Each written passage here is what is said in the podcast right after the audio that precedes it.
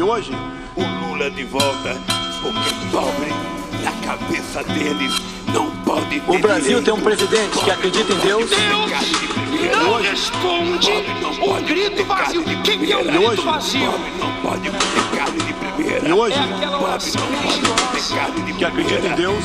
Pobre não pode ter carne de E primeira. hoje, valoriza a família. É a pessoa achar que quer isso. Corrupção. Respeita a Constituição. que uma pessoa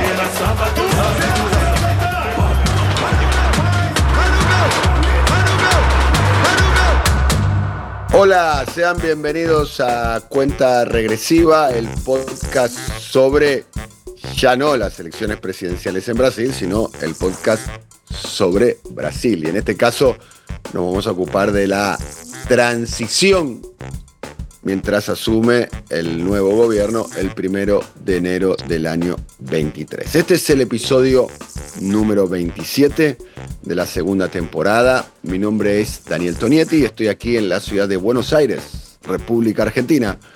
Y me acompaña capítulo a capítulo Darío Piñotti desde Brasilia, capital del imperio brasileño. Querido Darío, compañero y amigo, buen día, boa tarde, boa noite. ¿Cómo va você? Amigo Daniel, buena mañana de sábado, lluviosa aquí en Brasilia, de donde te hablo, y también frente al cuartel general del ejército, donde hay decenas de carpas y de comederos de campaña pidiendo que nos salven los militares. Por lo tanto, esta cuenta regresiva hacia la toma de posición de Lula y hacia lo que esperemos sea pedido frustrado de los fascistas allí reunidos. Un abrazo.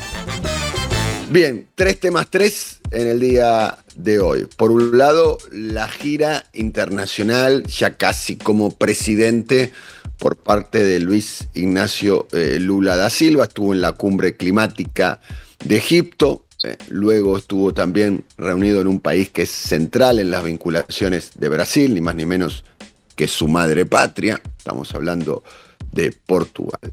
Otro tema que estaremos hablando es los diferentes condicionamientos que está haciendo, por un lado, el bolsonarismo, estamos hablando de las Fuerzas Armadas, algunas manifestaciones de los generales, del, del PL, que es hoy el partido en términos parlamentarios mayoritario en Brasil y el partido en el cual el presidente Bolsonaro fue a las elecciones, y por otro lado los condicionamientos no del bolsonarismo, pero sí de la prensa por un lado y del sector financiero. ¿eh?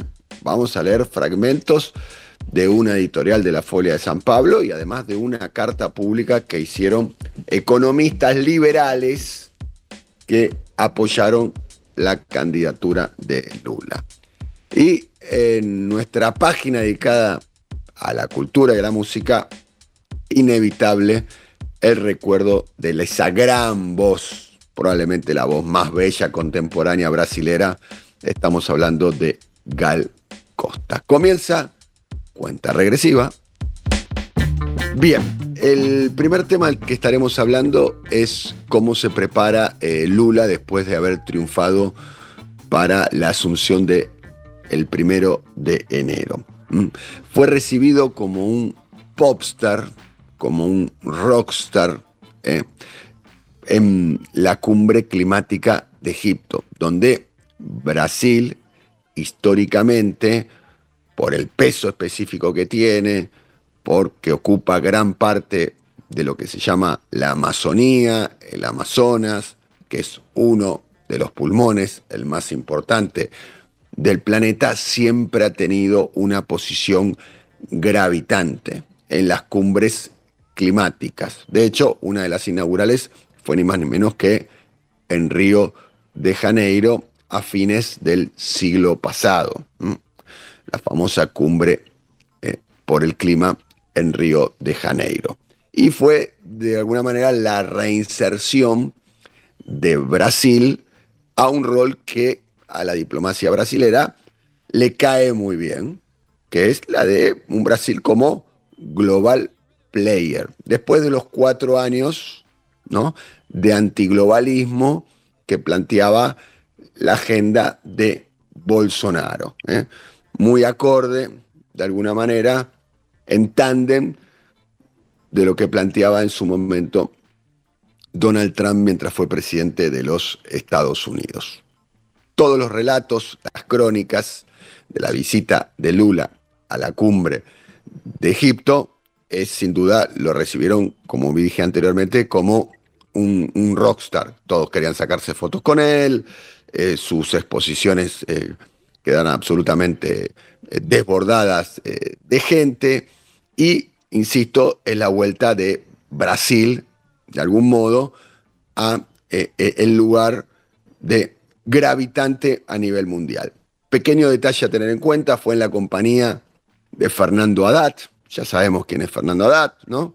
Eh, fue alcalde de San Pablo, ministro de Educación de, Lula, candidato a presidente en el año 18, candidato a gobernador en las elecciones de semanas atrás, y el que está sonando fuertemente, por lo menos es lo que suena por ahora, como posible ministro de Facenda, eh, como el posible ministro de Economía.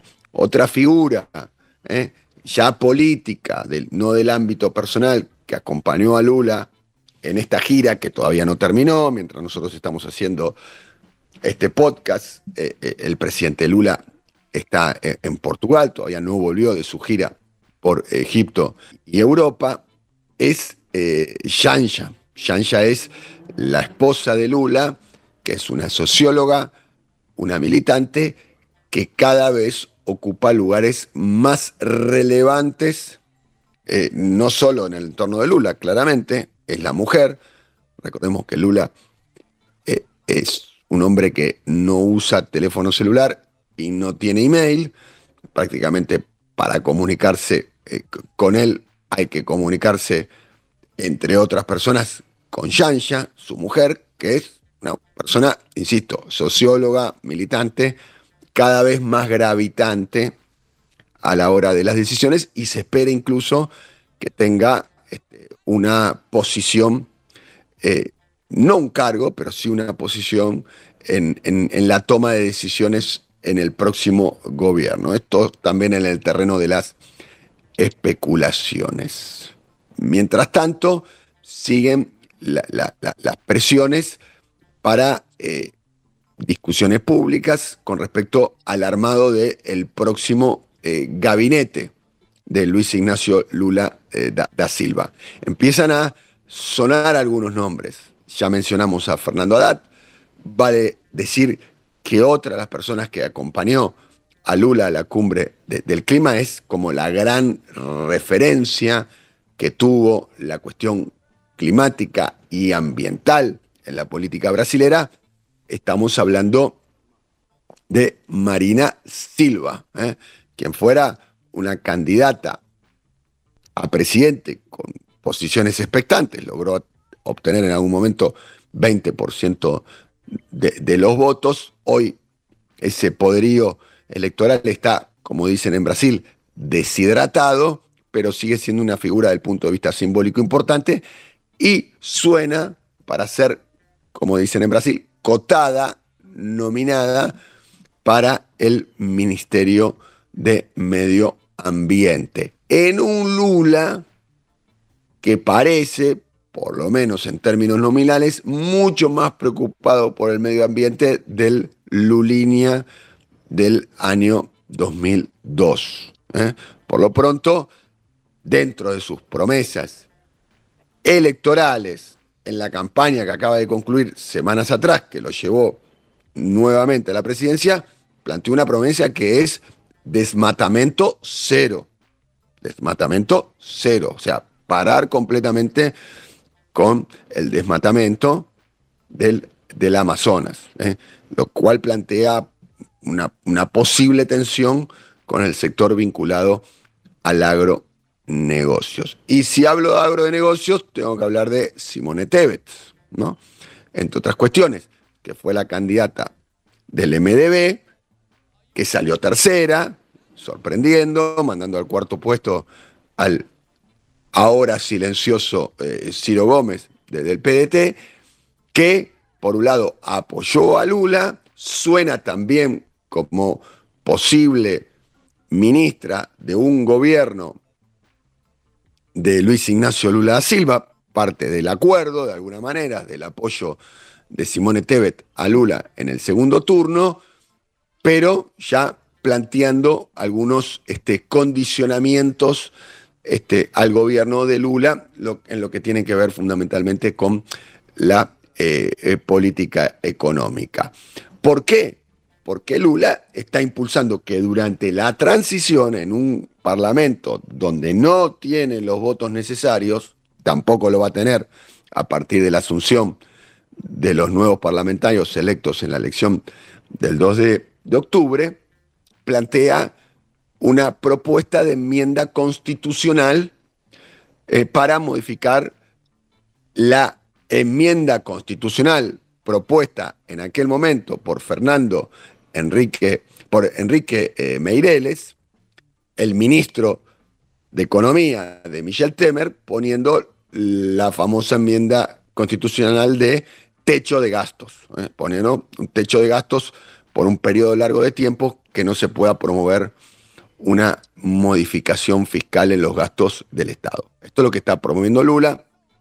Más adelante vamos a contar cuáles fueron las reacciones ¿eh? de, los diferentes factores de poder, ya no de bolsonarismo, hay que decir, frente eh, a esta iniciativa de Lula, que es absolutamente central para que pueda, este, de alguna manera, eh, cumplir algunas de sus promesas de campaña de recuperar la capacidad del poder adquisitivo de los sectores de bajos ingresos en Brasil. Bien, varios temas varios.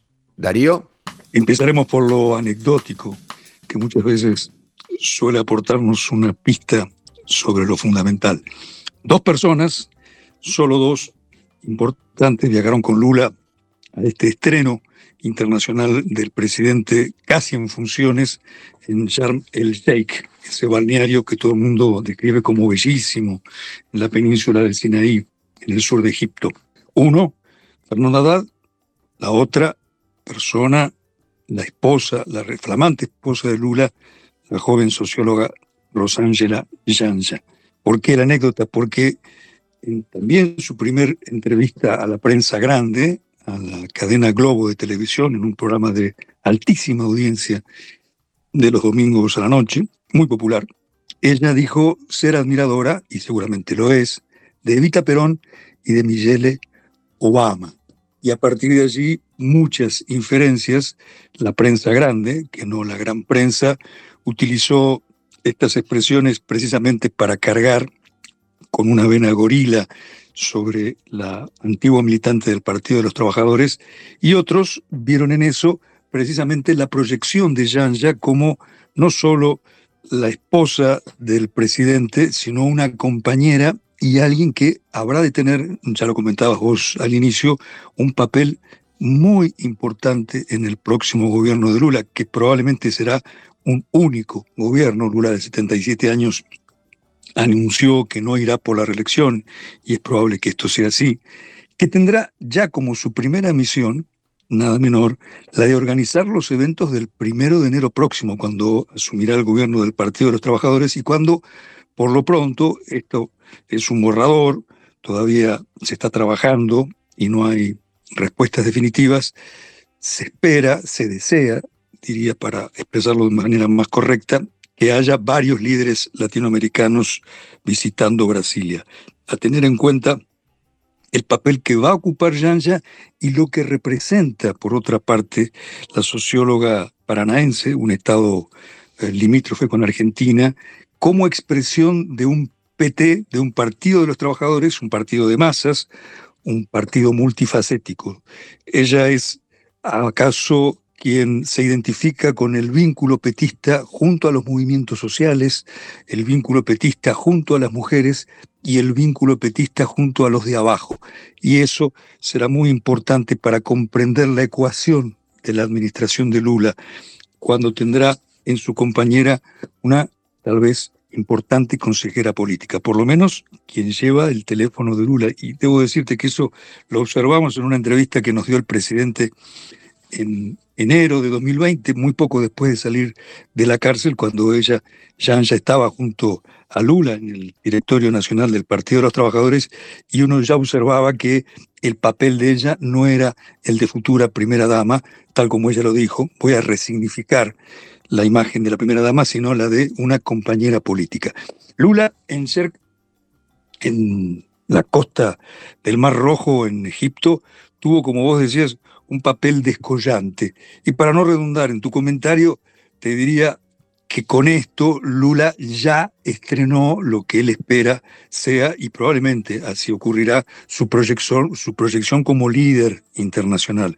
Lula no solamente habló del medio ambiente, no solamente contrastó su discurso con la herencia trágica, ya no maldita, trágica, de los cuatro años de régimen bolsonarista, sino que también abundó en cuestiones como la desigualdad, como la globalización excluyente y como la necesidad de construir un nuevo orden multipolar, no solamente sobre las relaciones multilaterales, sino multipolar. Esto significa en un orden donde ya no solo el poder global estará pasará por Washington, sino por otras grandes capitales, fundamentalmente Pekín. Y también Lula se encontró en Egipto con el representante del clima de China, o sea, habló con el enviado del gobierno norteamericano, con el enviado del gobierno chino y con otros representantes de gobiernos muy importantes, Francia, Noruega, Alemania, España.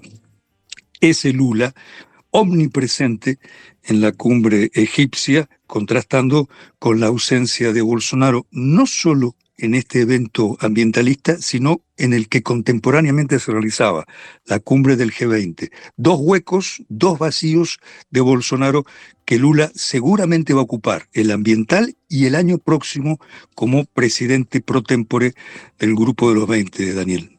Quiero decir, la visita de Lula a la cumbre climática de Egipto tampoco estuvo exenta de una polémica, para mi gusto, una polémica bastante artificial, pero que fue motivo para marcarle la cancha al presidente Lula, que tiene que ver con que Lula viajó a la cumbre y luego a Europa en un avión privado, un chatinio de un, billonario brasilero llamado José Seripieri Jr., que es eh, fundador y director de una empresa de las más importantes de medicina prepaga de, Brasil, lo cual generó algún tipo de eh, polémica y eh, rispidez, teniendo en cuenta además que el empresario estuvo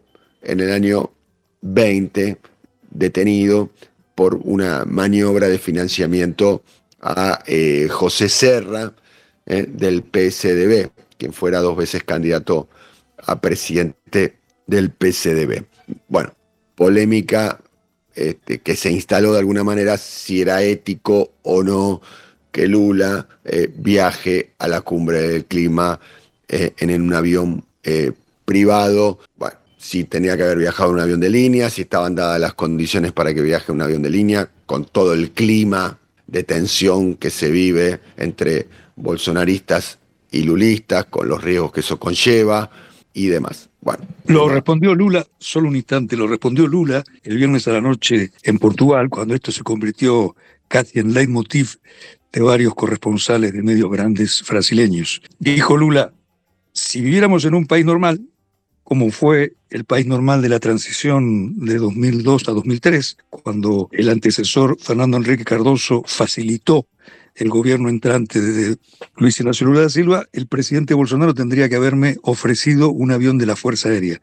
No solamente eso lo omitió, sino que Bolsonaro, lo dijo Lula, incita a la violencia y las amenazas sobre mi vida están a la orden del día. Por tanto, por razones de logística, viajar de San Pablo al noreste de África no es algo tan sencillo para alguien con una agenda apretadísima como Lula y tampoco es algo tan seguro. Por eso, dijo Lula, opté por viajar en ese jet privado, que ciertamente el costo de un jet privado durante tantos días es alto o altísimo, pero las razones de fondo parecen plausibles.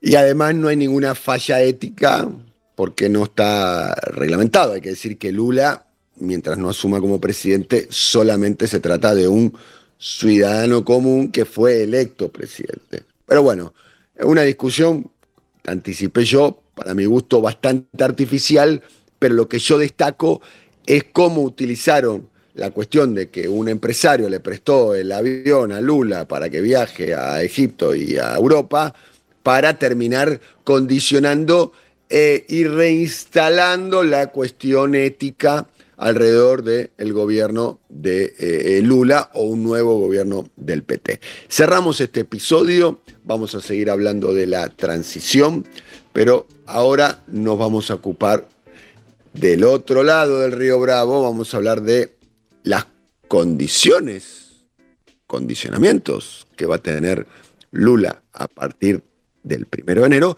que ya se están viendo ahora. ¿eh? Lo hemos marcado desde un principio.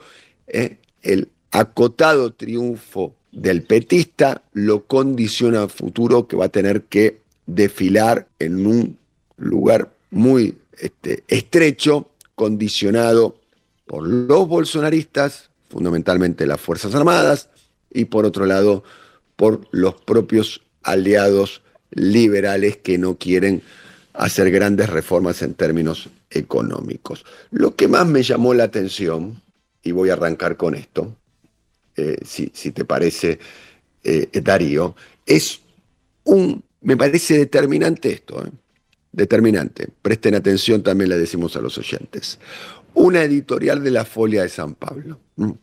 Folia de San Pablo es el diario más importante de la ciudad de San Pablo, de la burguesía y clase media ilustrada o con pretensiones paulistas. ¿eh? Es un diario, el diario más influyente de, Brasil, sin duda alguna, por lo menos esa es mi observación, muy influyente en las clases dirigentes y fundamentalmente, como decíamos recién, en la paulista.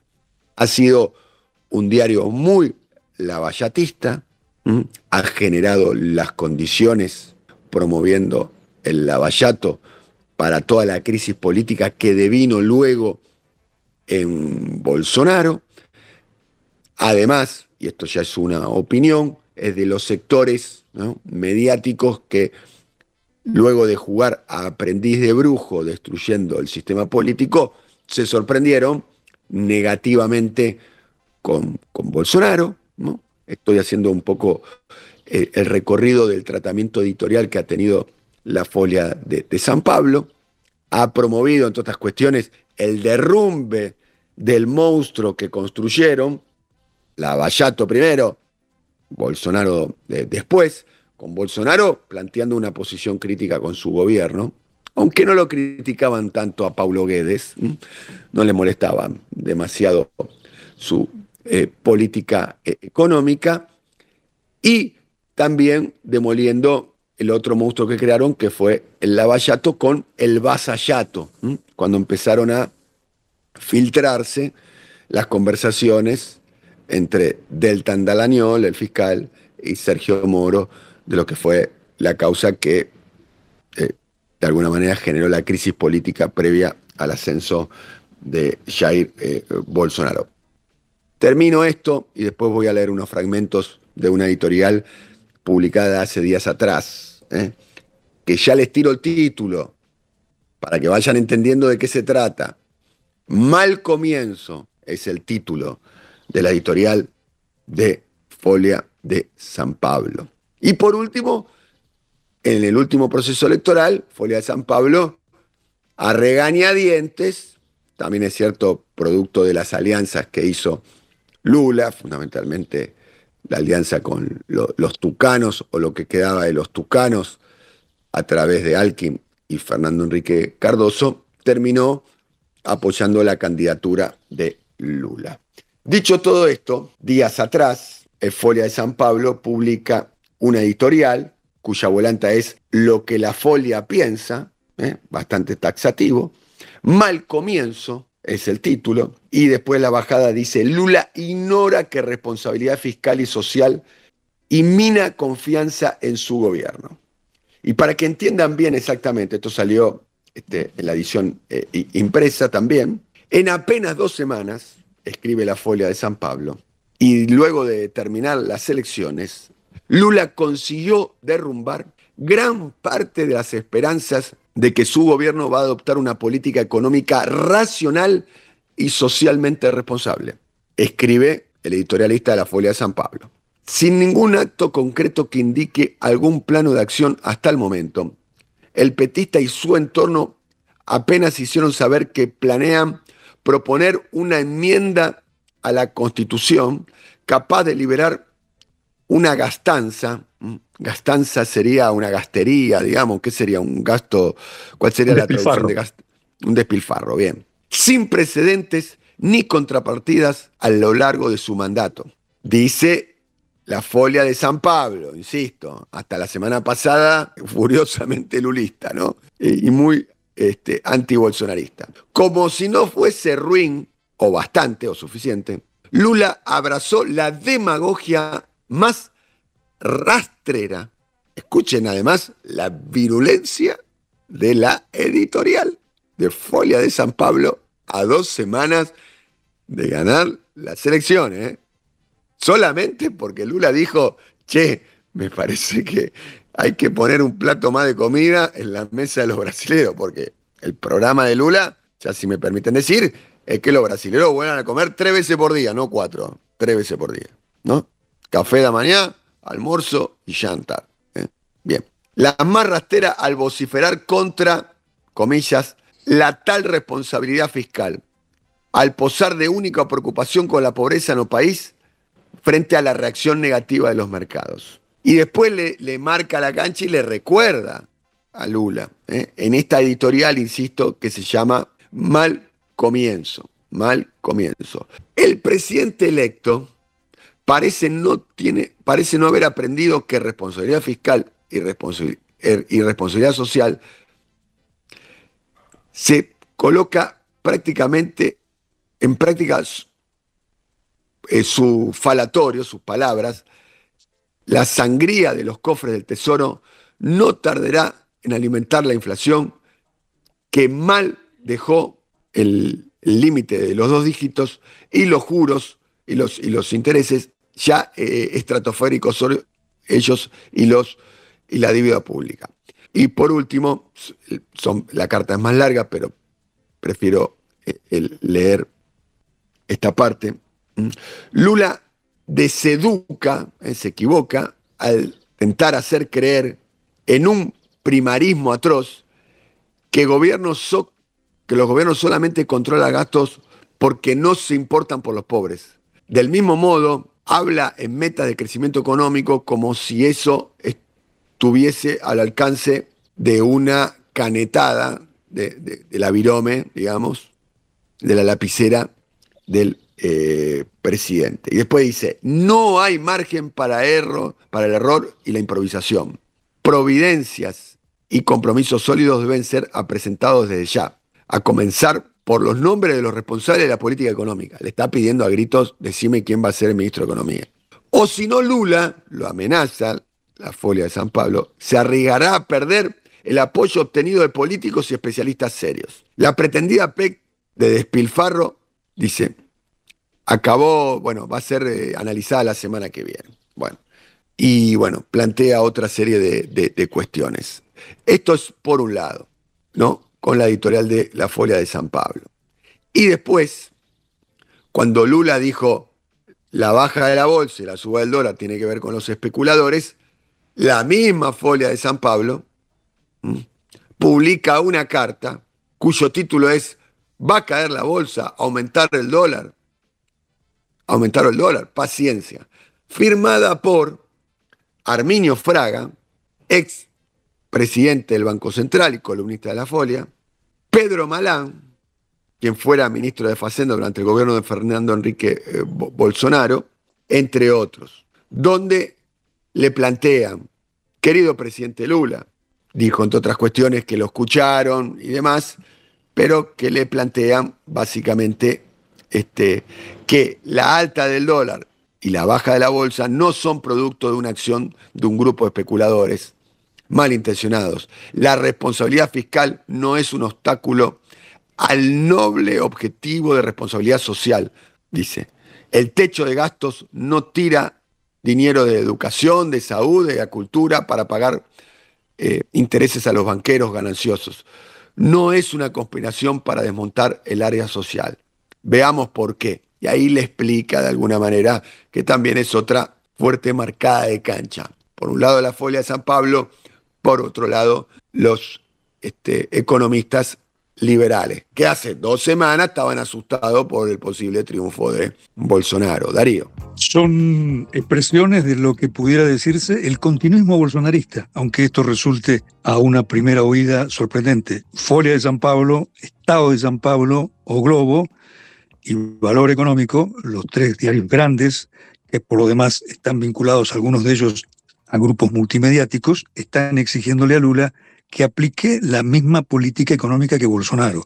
Es decir, fueron tardíos en comprender estos medios, estos medios oligopólicos, que lo que había en Brasil era algo muy parecido a un régimen dictatorial, fueron omisos ante las políticas de Bolsonaro durante un largo tiempo y nunca críticos de la política económica, se convirtieron en tardodemócratas al apoyar la candidatura de Lula muy tardíamente, muy después de lo que era necesario, pero con el condicionante de que Lula no se animara a ser un gobierno tímidamente redistribucionista o tímidamente comprometido con, una, con un amparo, con, una, con un cuidado de la población muy humilde, que cuando hablamos de Brasil, Daniel, tengamos presente, se trata de una magnitud catastrófica. Hay en este país 33 millones de personas casi cuatro quintos de la población argentina, si no más, que sufren de hambre. Y es hacia ese sector social a donde apunta Lula cuando plantea como una utopía a ser alcanzada al final de su cuatrienio que coman tres veces por día. Y es para eso que aquello que la folia llama una desfachatez o un despilfarro Lula está proponiendo transgredir el techo de gasto, que precisamente es una de las herencias del golpe de Estado de 2016. ¿Qué hizo Miguel Temer cuando traicionó a Dilma Rousseff y mm, asumió la presidencia de un gobierno de facto? Lo primero, como gran medida de su herencia, fue la de convertir en un principio constitucional, en una norma pétrea, para eso tuvo que contar con una mayoría especial en el Senado y en diputados, el techo del gasto público, es decir, congelar los gastos públicos en un país con los datos de dramatismo social que acabo de mencionar. Y es a eso a lo que apunta Lula, y si lo observamos en números secos, se trata apenas de tragedir ese techo en menos de 200 mil millones de reales. Una cifra para quienes visitan este podcast. Brasil paga por año, Daniel, según una estimación publicada hace dos semanas por la cadena CNN Brasil, 700 mil millones de reales, 700 mil millones de reales, más de 120 mil millones de dólares en intereses de la deuda a tenedores privados, gran parte de ellos extranjeros. Y lo que Lula está proponiendo es exceder el techo de gastos en menos de 200 mil millones. Fue por eso que Lula dijo en Egipto, no comprendo por qué tanta desesperación de los medios, pero fundamentalmente del establishment financiero, en esta propuesta mía, para garantizar un mínimo de políticas sociales y son completamente mudos, completamente indiferentes a lo que se paga por intereses de la deuda. El anticipo, tal vez, Daniel, el preludio de lo que será una oposición dura, me aguardo el término feroz, para los bolsonaristas dura desde la propia alianza que va a gobernar, porque son estos medios los mismos que se hacen eco de los aliados conservadores que llegarán al gabinete junto con el gobierno de Lula, con este gobierno de un frente amplio, inevitablemente amplio, porque era un requisito para ganar las elecciones, pero que generarán dentro del Palacio del Planalto posibles quinta columnas que nos harán la vida imposible o que le harán la vida imposible al inminente presidente Lula. Entre otras eh, críticas estuvo la de Simone Tebet, ¿no? también marcando diferencias eh, en este sentido. a eso me refería Simone Tebet, que viene precisamente del movimiento democrático brasileño, el mismo partido de Michel Temer. Casi hay una cacofonía. ¿Será Simone Tebet tan desleal a Lula como lo fue Michel Temer a la presidenta Rousseff? No podemos responderlo, pero que la duda amerita seguramente. Bien, vámonos a la otra orilla ahora, o al otro lugar donde van a condicionar el gobierno de Lula. Estamos hablando de, de, Bolsonaro y en particular las Fuerzas Armadas. Eh, Aloisio Mercadante, eh, dirigente importante del PT, y además un hombre que estuvo a cargo de los equipos técnicos que redactaron el programa que lo llevó a Lula nuevamente a la presidencia, dijo que el próximo ministro de Defensa va a ser un civil, ¿no? Y ya están empezando a circular los eh, posibles eh, nombres de los ministros de Defensa, que en Brasil es un lugar determinante. ¿eh? Hay, que decir, básicamente por el poder que tienen las Fuerzas Armadas y el poder que tienen las este, fuerzas de seguridad. Y las Fuerzas Armadas han reaccionado de alguna manera es importante decir que el PL, el partido del presidente actualmente, acaba de sacar un comunicado esta semana donde pone en duda el resultado electoral. Por otro lado, hay que decir que el general eh, Vilas Boas, eh, general retirado eh, Vilas Boas, también acaba de sacar un comunicado poniendo de en duda de alguna manera el resultado electoral. Desde el triunfo de Lula en segunda vuelta se están viendo manifestaciones, nobleza obliga cada vez más raleadas, de ciudadanos y ciudadanas brasileras que van y reclaman frente a la puerta de los este, cuarteles que intervengan las Fuerzas eh, Armadas. Ese es un poco el clima de eh, eh, Brasil con respecto a las elecciones, eh, mientras, este, por, por otro lado, Bolsonaro, hay muchos rumores alrededor de la figura de Bolsonaro, lo cierto es que la agenda presidencial de Bolsonaro, después de haber perdido la elección, prácticamente no hizo absolutamente nada, hay muy poca actividad, actividad oficial, reuniones, o en las redes sociales, prácticamente ni siquiera hay posteos en las redes sociales, circulan un montón de versiones acerca del estado de ánimo ¿eh? del presidente este, eh, Bolsonaro. Pero los que no dejan de conspirar de ninguna manera son eh, los integrantes de las Fuerzas Armadas. Darío. Se cumplen este sábado, Daniel, 20 días eh, desde la derrota de Bolsonaro frente a Lula por estrecho margen, en esos 20 días la agenda pública del presidente a la sombra, porque es eso Bolsonaro por lo pronto, de él no se tienen ni imágenes, ha tenido menos de cinco horas de compromisos públicos, de agenda de actividades. ¿A qué dedicó el resto del tiempo? Una estimación es a conspirar.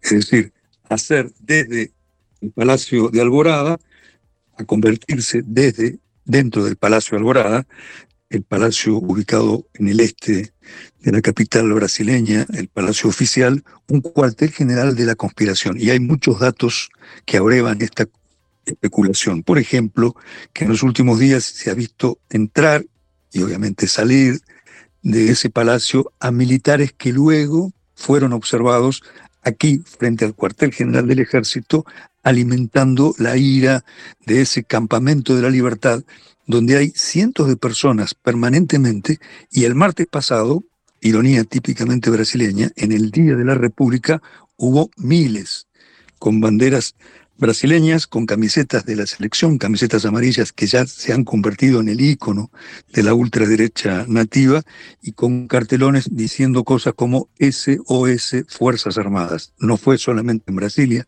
estimaciones mm, moderadas hablan de decenas de miles de manifestantes el martes pasado frente al cuartel del ejército en San Pablo, en Río de Janeiro, en Pernambuco, en Florianópolis, en Belo Horizonte. Eh, diarios indican, y diarios que no comparten publicitar estas acciones indican que fueron más de 10 capitales. Frente a esto, la prensa grande ha optado por omitir la información creyendo que con ello el movimiento levantisco habrá de perder fuerza y creyendo que con eso, otra vez la prensa grande, nos referimos esencialmente al grupo multimedia Globo, podrá venir una transición relativamente calma como la que sucedió luego del fin de la dictadura militar. Por eso varios columnistas hablan de pacificación, que es una forma elíptica de alimentar una amnistía. Otros observadores, otros analistas advierten que ese silencio justamente puede ser el huevo de la serpiente de lo que está buscando Bolsonaro, generar esta tensión para luego vender alto su precio y exigir una amnistía. No lo que subyace, lo que subyace acá es el reclamo, además de la aplicación del artículo 142 de la Constitución del año 1988, que fue de alguna manera un artículo incluido por presión de las Fuerzas Armadas, donde eh, establece, es un artículo medio brumoso si se quiere, ¿eh? que las Fuerzas Armadas, compuestas por pa, pa, pa, pa, pa, pa, podrían, son garantía de los poderes constitucionales y por iniciativa de cualquiera de estos, de la ley y del orden. ¿no? Es un artículo un poco brumoso, ¿eh? donde las Fuerzas Armadas se asignan a sí mismo la garantía de la ley y del orden, ¿no? Si hubiera que hacer un análisis seco, sin muchos adjetivos, es eso lo que busca el gobierno militar saliente. Otro artículo 142, aquel fue herencia de una transición tutelada por las Fuerzas Armadas. Sabes que una de las singularidades brasileñas respecto de otros países de la región es que aquí no hubo ni proceso ni denuncia de militares y que el camino muy lento y muy vigilado hacia la democracia tuvo a los generales otra vez como tutela. Y ahora ¿Es ese uno de los supuestos objetivos de Bolsonaro en silencio, pero reuniéndose con generales, para esta transición? No es gratuito, es lo que había dejado de decir hace un instante, que el gobierno de transición, formado aquí en Brasilia, que consta de 31 grupos, que serían los posibles 31 ministerios, ya designó a 30 miembros. Solo faltan los miembros del Gabinete de Defensa, una zona muy ríspida para el gobierno entrante del presidente Lula, una zona que pudiera ser la que condicione a su gobierno y a la democracia que habrá de restablecerse.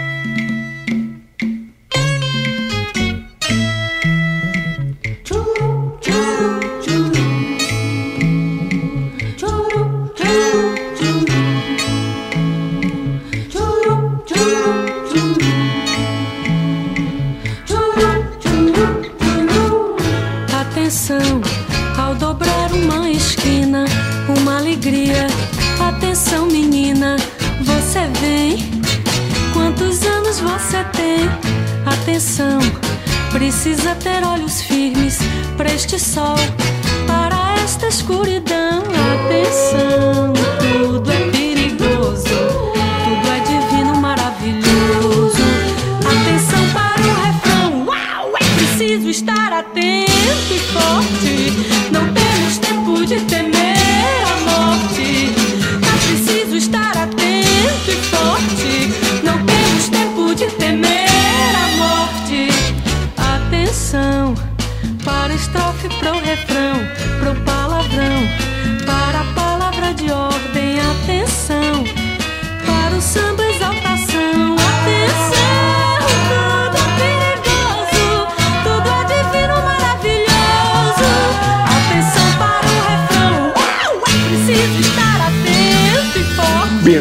terminar, luego de este capítulo intenso, espero que lo disfruten los oyentes, las oyentes tanto como nosotros. Desde que grabamos el último episodio hasta ahora ha fallecido una de las grandes voces de, Brasil.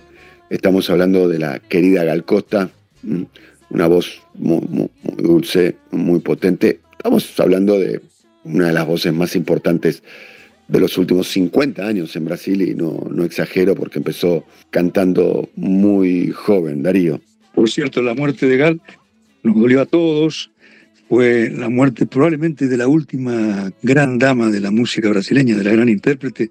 Algunos, algunos críticos a quienes copié para hablar hoy contigo, decían que Gal no solamente era una gran intérprete, sino una curadora, que los temas que pasaban por su voz y por su relato eran convertidos. Y alguien que fue determinante en la historia de la cultura popular brasileña. Primero, integrando aquel movimiento que vos conoces muy bien, además por tu afecto especial hacia los baianos que comparto, el movimiento tropicalista, aquel movimiento que más que musical fue contracultural en los años 70, fines de los 60 y luego como la gran cantante de la música popular brasileña.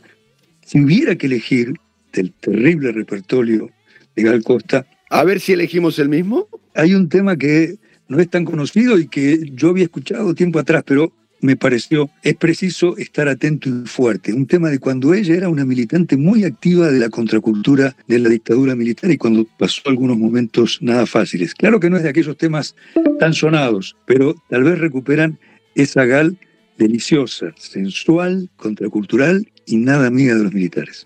Nunca está de más escuchar a Gal Costa.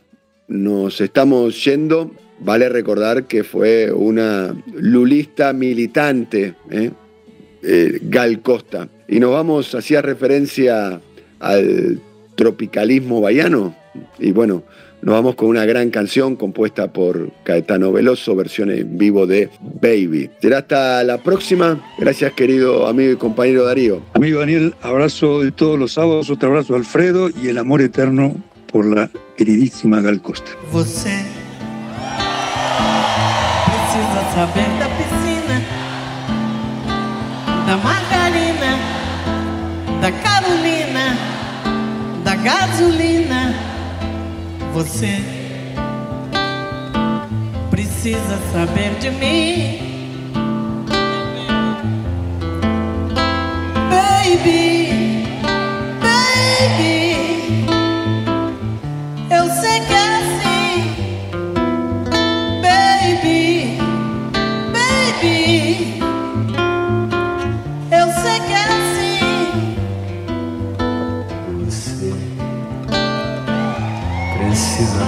Um sorvete na lanchonete, andar com a gente, me ver de perto, ouvir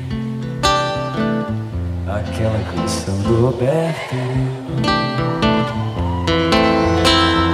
Baby.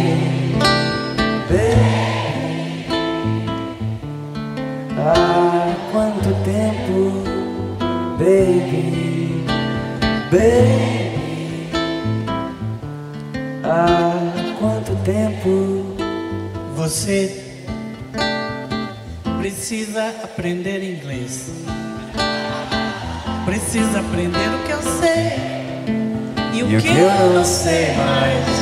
E o que eu não sei mais. O que eu não sei. Não sei. E aí? Comigo vai tudo azul. Comigo também. Contigo vai tudo em paz. Vivemos na melhor cidade da América do Sul. Da América do Sul. Você precisa. Você precisa. Você, precisa. Não sei. Leia na minha camisa. Baby, baby, I love you, baby, baby, I love you,